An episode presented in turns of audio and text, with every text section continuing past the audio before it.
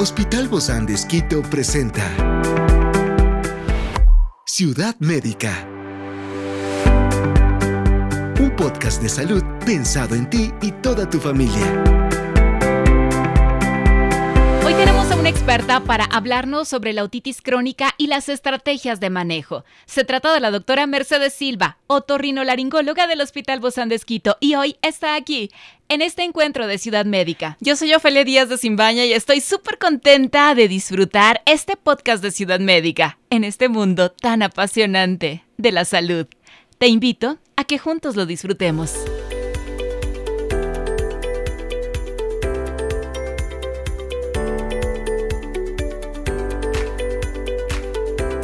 El tratamiento de la otitis varía según su tipo y gravedad y los enfoques terapéuticos pueden incluir antibióticos para tratar infecciones bacterianas, analgésicos y también cirugías. Por eso la prevención es importante y saber cómo desempeñarnos en este papel esencial en la gestión de esta afección auditiva.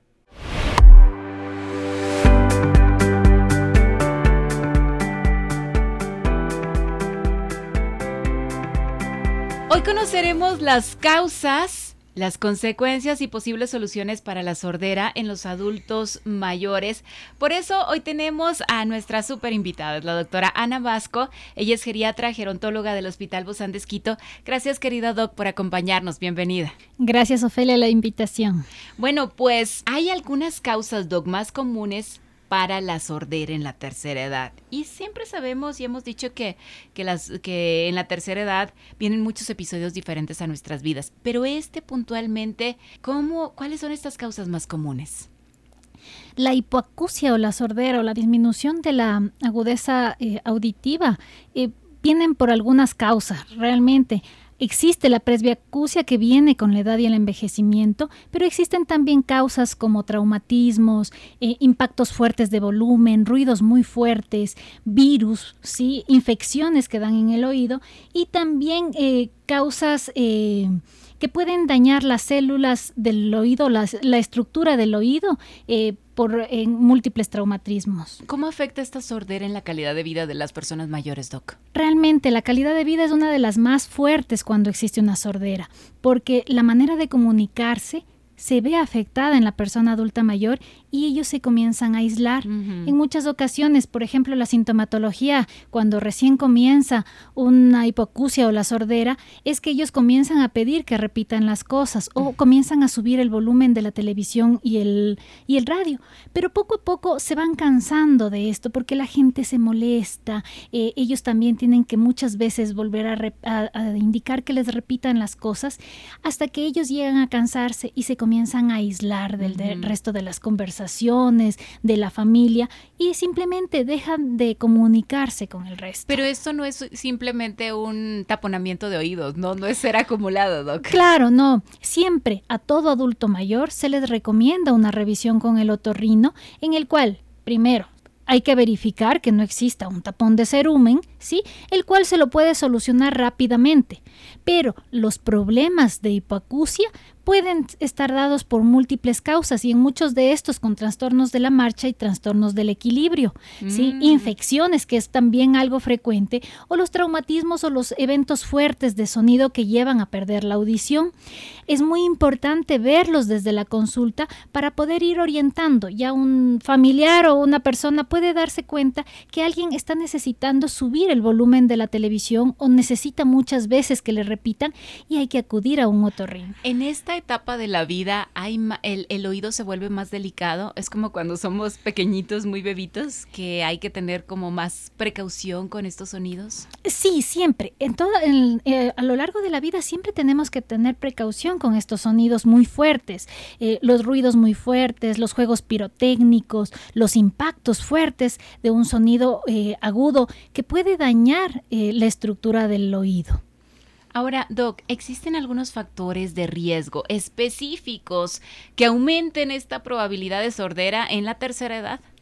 Realmente, la presbiacusia es una disminución del, del, del oído, sí, por la edad, por el envejecimiento. O sea, a todos nos va a llegar esto, Doc. No, no necesariamente, no, necesariamente. Los que usamos muchos audífonos. Sí, realmente el factor de riesgo son las personas que trabajan en, en ocupaciones con mucho ruido, ¿sí? Por eso es que ahora se cuida mucho la parte laboral para evitar en lo posterior, cuando aparece el envejecimiento, problemas de sordera mm, o, de hipoacusia. Por ejemplo, nosotros quienes usamos los audífonos todo el tiempo, la gente que está em, en, los, en los aeropuertos, ¿verdad, Doc? Así es. En construcción. En construcción, en, en, realmente la exposición repetitiva a ruidos fuertes. También existen fármacos o medicamentos, como por ejemplo los pacientes con cáncer que están con algunos fármacos que hacen que tenga mayor probabilidad o riesgo de perder la audición porque algunos fármacos afectan el oído. Experiencias excepcionales son el motor que nos anima a trabajar por la salud integral de nuestros pacientes. Expresamos el amor de Dios para dar prioridad a la vida por sobre todas las cosas. Seguimos con nuestro compromiso, la seguridad del paciente. Hospital Bozán de a la gloria de Dios y al servicio del Ecuador. Sea, contribuye con algo pero afecta al otro. y, cómo mantener también, son efectos secundarios. Entonces hay algunas, algunos factores que nos pueden representar a la pérdida auditiva. Ahora, frente a todo esto, Doc, bueno, hay un impacto obviamente en las relaciones sociales y en la comunicación de los adultos mayores. Y eso es claro, como usted decía, a veces se aíslan, pero aquí, en este sentido, ¿qué, ¿cómo les podemos ayudar, Doc? Porque ya estamos detectando, ya vemos, ¿no? Algo pasa por ahí. No existe una cura para... Eh, para la pérdida auditiva, para la hipoacusia. Realmente esto va mm, a, desempeñar mucho la causa, el tipo de, de, tipo de hipoacusia que tiene la persona. La hipoacusia es la falta de audición. Es la sordera, sí, es la sordera. Aquí es muy importante, primero, diagnosticarla, que el otorrino haga una evaluación de esta hipoacusia, vea las posibles causas y qué me está desencadenando esto y según el tipo de, sordera que tenga, porque hay algunos tipos, me, se establezca un tratamiento como pueden ser los aparatos auditivos. ¿sí? Los, los aparatitos que ahora tenemos tan común en el paciente adulto mayor. Como audífonos. Los audífonos. La diferencia es que iniciar la colocación de audífonos es primero costosa y es molestoso para el paciente. En muchas ocasiones ellos nos indican que les molesta, que eh, los ruidos agudos se escuchan muy fuertes o que les molesta ruidos. Y en muchas ocasiones tenemos que ir primero a la adaptación, ver cuál audífono es el específico para esa persona. ¿Sí? Y determinar qué es lo que necesita. Igual, como cualquier otro control, se hace los controles los primeros meses cada tres o seis meses, luego controles anuales para ir viendo que no perdió más, eh, más eh, hipoacusia, no hubo mayor pérdida de la audición y ver si necesita un mayor soporte de este audífono. En este caso, Doc, para las personas de la tercera edad, todo el tratamiento o las opciones de tratamiento disponibles para la sordera siempre van a ser los audífonos o hay alguna otra opción. Yo recuerdo así en los, los dibujos animados que había como unos cornetes, ¿no? Sí, realmente los audífonos es la parte más importante porque no hay algo, no hay algo específico como para curar la sordera, ¿sí? En muchas ocasiones, al no poder pagar unos audífonos, necesitamos los amplificadores, ¿sí? Que justamente son los cornetes o el lenguaje de señas, ellos comienzan a leer los labios, que con la pandemia se dificultó tanto porque con el uso de la mascarilla, la, los pacientes que tenían hipoacusia ya no podían leer los labios y, decía, y nos decían justamente los médicos, por favor, doctora, retírese la mascarilla para poder saber qué es lo que me está diciendo. Ciudad Médica. Porque el audífono es costoso. También ahora ha aparecido este implante coclear que nos ayuda especialmente en los pacientes con una hipoacusia muy grave. claro, y esos son grandes ayudas y grandes aliados. Ahora nosotros como familia y como comunidad, ¿cómo podemos apoyar a las personas mayores, Doc, con estos problemas de audición en la vida real, ¿no? Porque sabemos que podemos quizá eh, intentar repetirles a veces las cosas, podemos acercarnos a ellos. No sé si hablar más alto sea lo mejor, porque a veces yo sí he escuchado en familias que dicen papá, le están diciendo que esto. Y, la gente eh, toma esas medidas. Pero en cambio, si yo voy a tener un familiar que tiene una hipoacusia y que no voy a poder adquirir un, audífono o un método adicional por el costo, voy a tener que hablar más lento, ¿sí? Es muy importante, lento, articular bien las palabras y un poco más fuerte. ¿Por qué? Lo importante es tratar de comunicarnos con ellos, a veces con señas, que nos lean los labios poco a poco, ¿sí? Para que ese paciente no se aísle, esa persona no se aísle.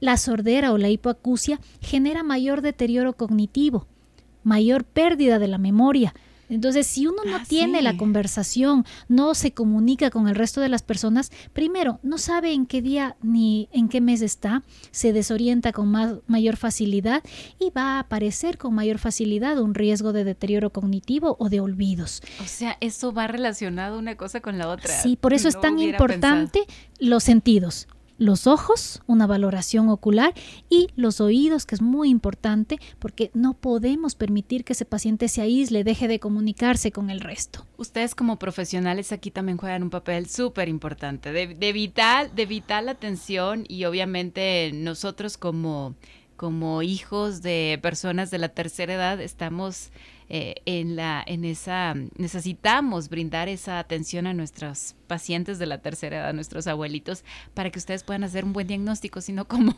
Así es, por eso es tan importante la primera cita con el geriatra, el médico se encarga de valorarlo de manera integral, no solo la enfermedad por la que viene, la presión alta, la gripe, sino de valorar cada uno de las partes de manera integral. No venimos porque tiene, no está viendo bien, eh, está cayéndose repetitivamente o tiene un trastorno de la marcha y se marea, pérdida del equilibrio y ahí tenemos que valorar la pérdida de la audición, porque el equilibrio y la audición vienen relacionados.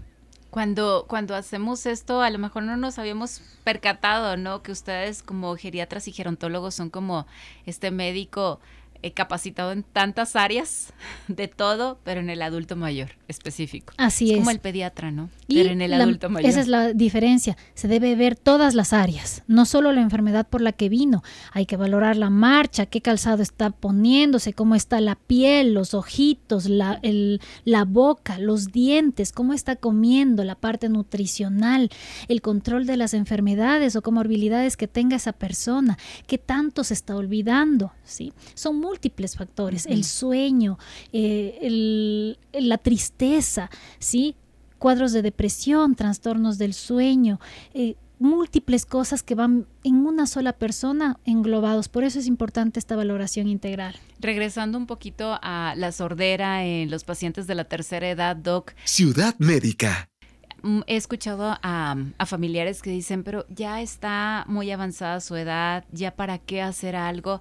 Yo creo que es bueno la calidad de vida, ¿no? De todos. Así es. En muchas ocasiones la parte pública no nos ayuda en cuanto a la colocación de audífonos y en muchas ocasiones no podemos ayudarles con esta parte, pero se buscan las soluciones, se busca justamente la, comunicación por señas, el que ellos nos lean los labios, el hablarlos más claro más fuerte y más lento, ¿sí? Para poderlo estimular y generar una conversación y una integración de ellos en la sociedad, en la familia, en las conversaciones que se tiene a diario. Claro, yo creo que eso es lo importante, en generar este vaivén de diálogo, de conversación, de sentimientos, de emociones, de cómo me siento como persona de la tercera edad de que puedo transmitir también todo esto. Realmente todo esto es fabuloso e integral. Muchísimas gracias, mi querida doctora Ana Vasco, geriatra gerontóloga del Hospital Bozán de Esquito. Gracias por habernos acompañado, doc. Muchas gracias, Ofelia, la invitación. Y que siga, que siga en este esfuerzo, acompañando a cada uno de nuestros pacientes hermosísimos de la tercera edad. Gracias, doc. Un abrazo.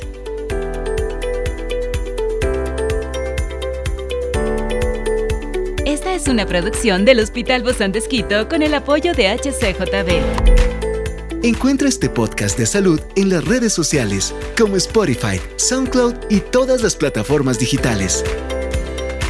Gracias por acompañarnos en este capítulo de Ciudad Médica, un espacio para tu salud. Hasta la próxima.